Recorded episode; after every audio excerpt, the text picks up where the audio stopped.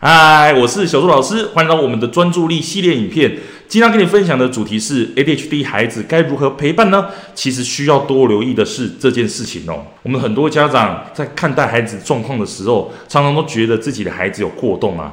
但其实孩子到底有没有过动，比你想象中的还要很严格的去判定哦。我在这个系列的第四课有跟大家分享了你如何在家里。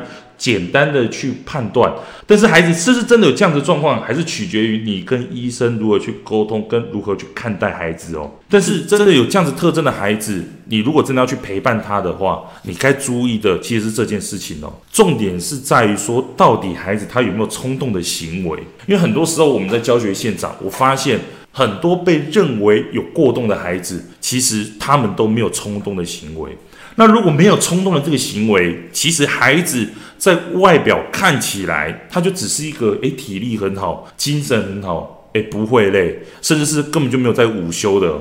所以说这些孩子他就会一直动，一直动，或者是一直坐不住。但是你说他有冲动的行为吗？就是没有。所以其实也没有妨碍到太多别人的问题。常常在一些学习上，他们还是可以很努力的去专注在于习作的书写啊，或者一些练字的书写上。但是如果你有冲动的话，就像是孩子可能今天原本在做一件事情，几秒钟之后就哎哎哎有自动笔哎，自动笔哎，老师老师，外面那个是什么？哎啊，旁边那个你在干嘛？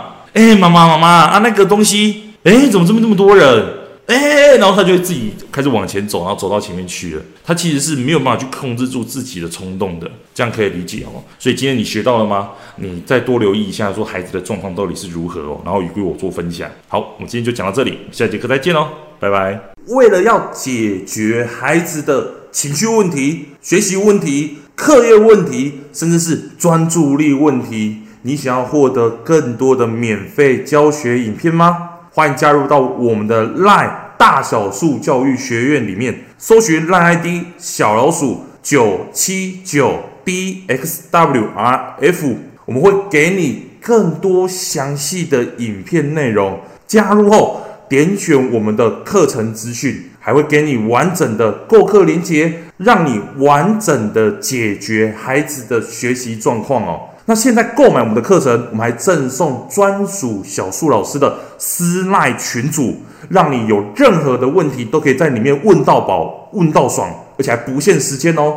那我们就课堂上见吧。